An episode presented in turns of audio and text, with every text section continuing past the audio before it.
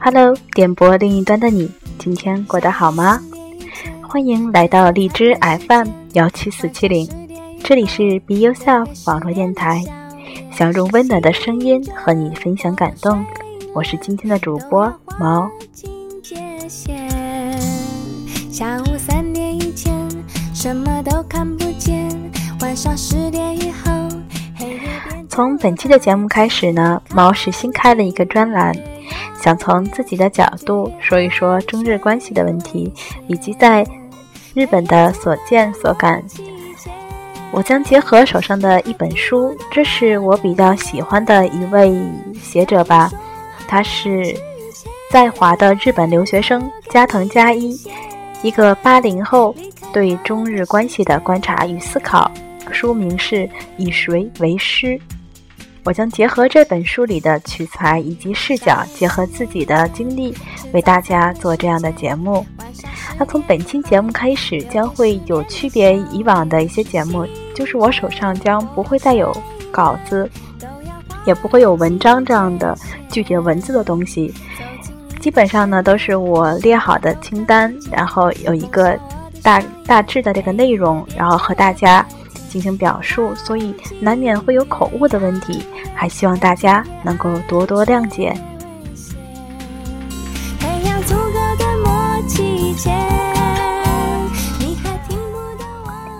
那本期节目呢，我就说一说来日本刚到日本时候的所见和所闻。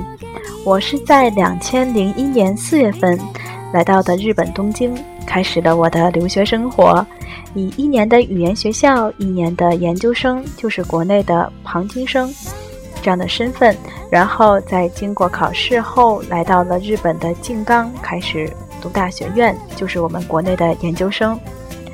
那么刚到日本的时候，觉得比较惊讶的一些事情，应该是对于日本的市民在遵守公共秩序等等一些方面，他们的。非常优、非常强的这种自律性，表现得非常惊讶。那么我看到的手上的这本书里面，一篇文章是讲的北京人为什么闯红灯。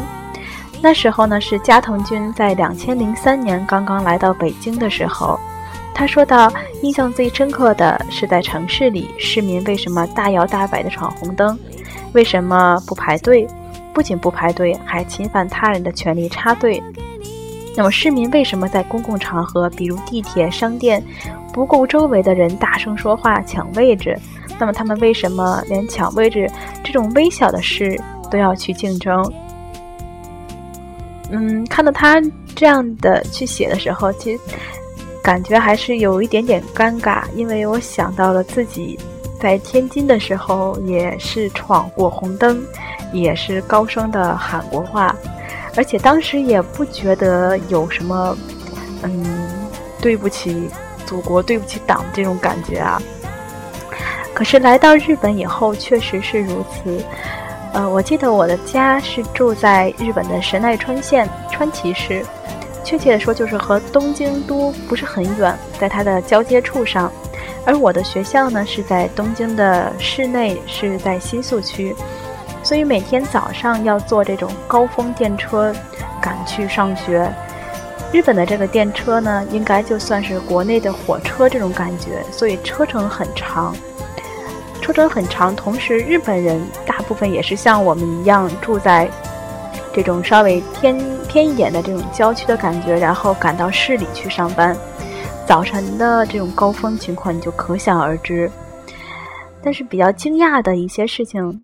体现在，当你在等车的时候，一定是在这个列车线等候的后这个线的后面站成两两列纵队，这种感觉，就是大家很有意识的就站成两两列。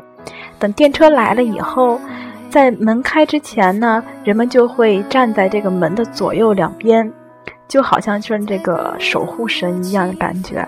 门开之后呢，是请车里的人先下车，然后等待的人再逐次上去。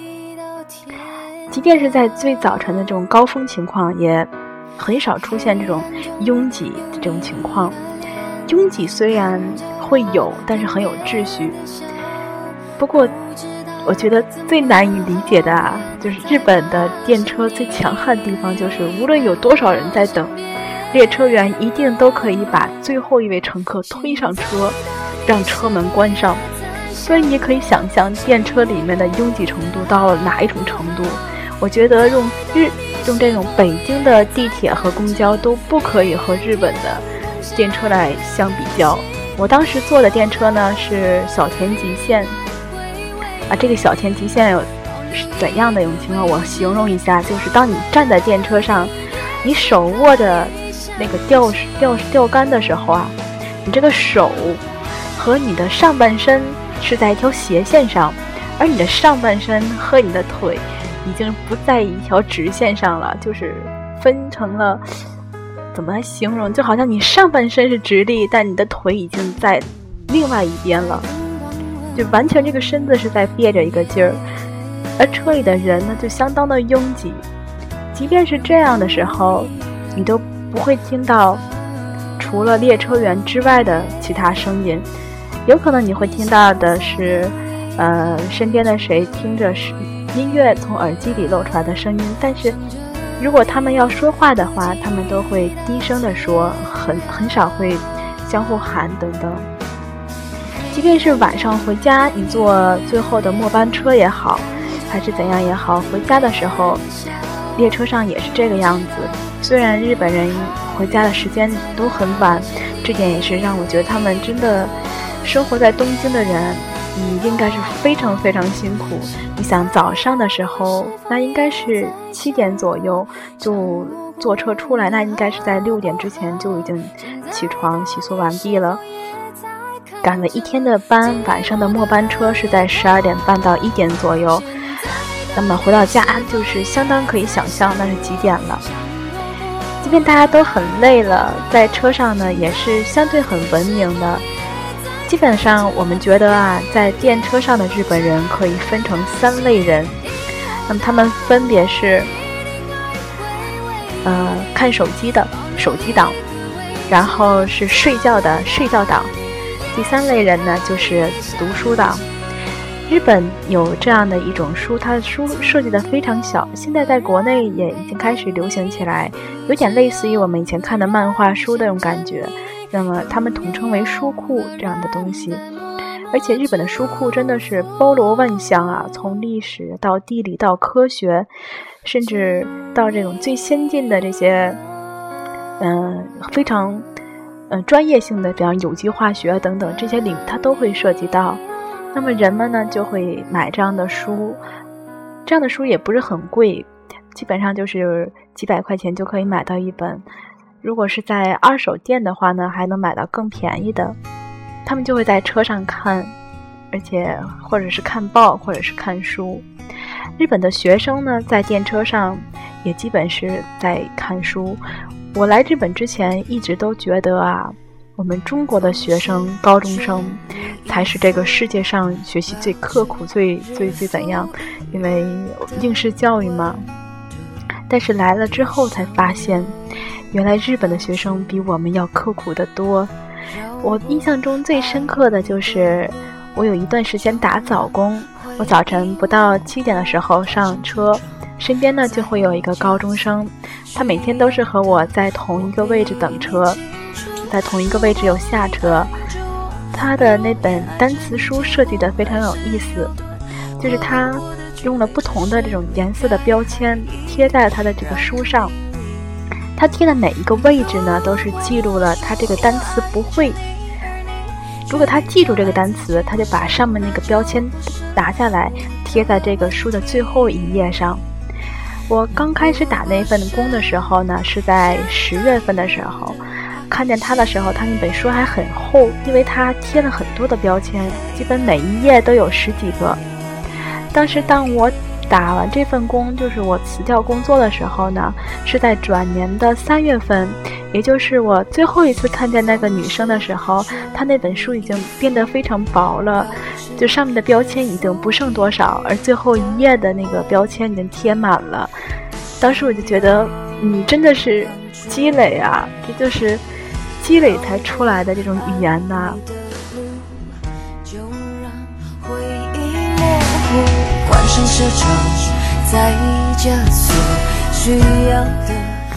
有时候自己自己会这样觉得，嗯，当我们从国内的视角来看日本的中学生啊的时候，觉得他们好像很不务正业，就是只知道搞对象啊，把裙子拽得这么短啊，大冬天的还露着腿，就是这种印象。